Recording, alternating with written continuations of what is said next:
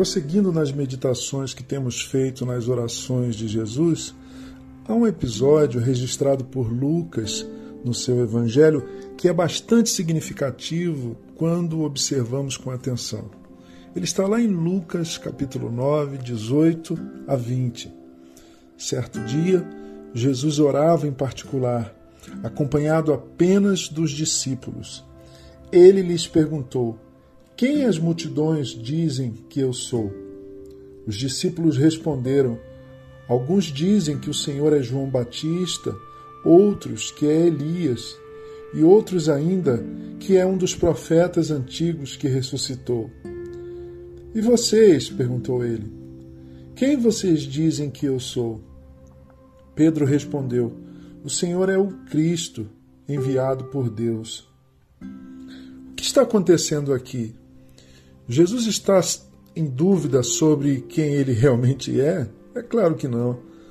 A sua identidade lhe é conferida, dada, revelada pelo seu relacionamento com Deus Pai, um relacionamento íntimo, profundo e constante, concretizado e viabilizado por meio da oração.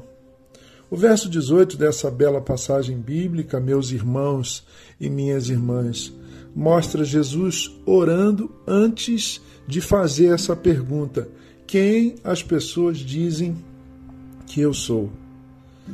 E vocês, o que dizem?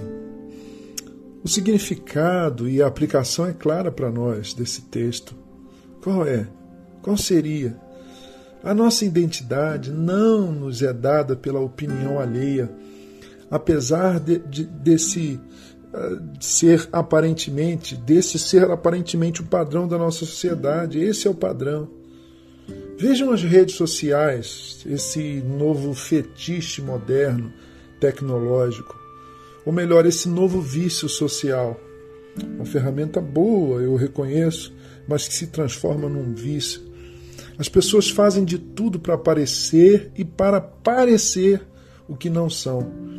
Produzem uma persona, uma máscara, um papel para serem, entre aspas, curtidas, entre aspas, seguidas, invejadas.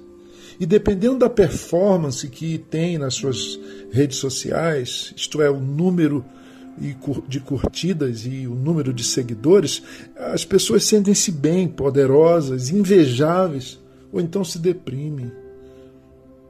Os psicólogos têm alertado, psiquiatras têm alertado a respeito uh, da depressão que resulta uh, desse uso inadequado das redes sociais.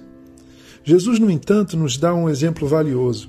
Antes de saber o que pensam a seu respeito, o texto nos apresenta Jesus gastando tempo com Deus em oração. Somos o que Deus diz que somos. Somos o que somos diante de Deus e por sua causa.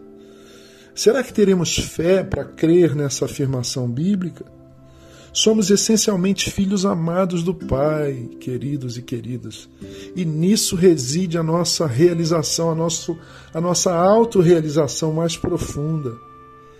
A oração, portanto, esse relacionamento conversacional com o Pai, é, é, um trabalho de conexão com Deus ou de reconexão com Deus e conosco mesmo.